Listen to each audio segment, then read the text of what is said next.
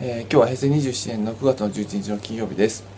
えー、当院ではあのー、まあ、健康は、えー、自分で責任持つっていう自由のもと、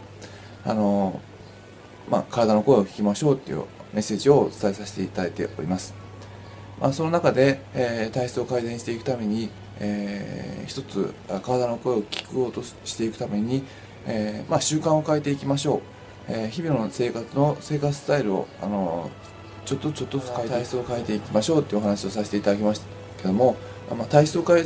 あの改善していくためにはあの本当に、まあ、習慣を変えていくっていうことをあの避けて通ることできないんですが、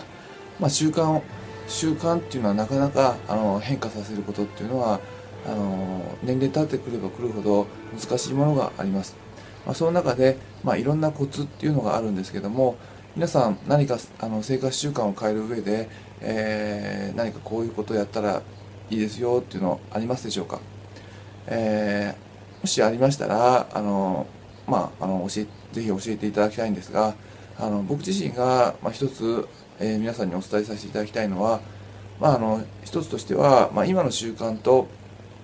えー、絡めていくっていう手法は、まあ、あのかなり有用じゃないかなと思います。まあ、意識して力を抜く運動をするっていうのを1日5分か10分しましょうってお話しさせていただいてるんですけども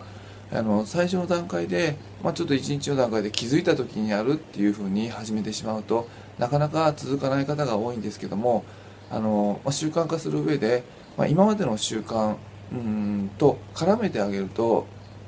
結構あの続く方っていうのは多いです。えー、例えば、まあ、今まで、まあ、お風呂を毎日入る習慣がある方であればまあ、お風呂から出た後とかお風呂の中でやるっていうことをあのするとあのお風呂は必ず入るのでその時にあのそういったあの運動をしてみるそれを続けてみると意外に続くことも多かったり歯磨きの後とかあの今の習慣と何かあの絡めてあげるとあの意外にこう習慣として長続きしやすいのであのぜひ皆さんあのそういうことをあの活用して意識していただけたらと思います。今日は以上です。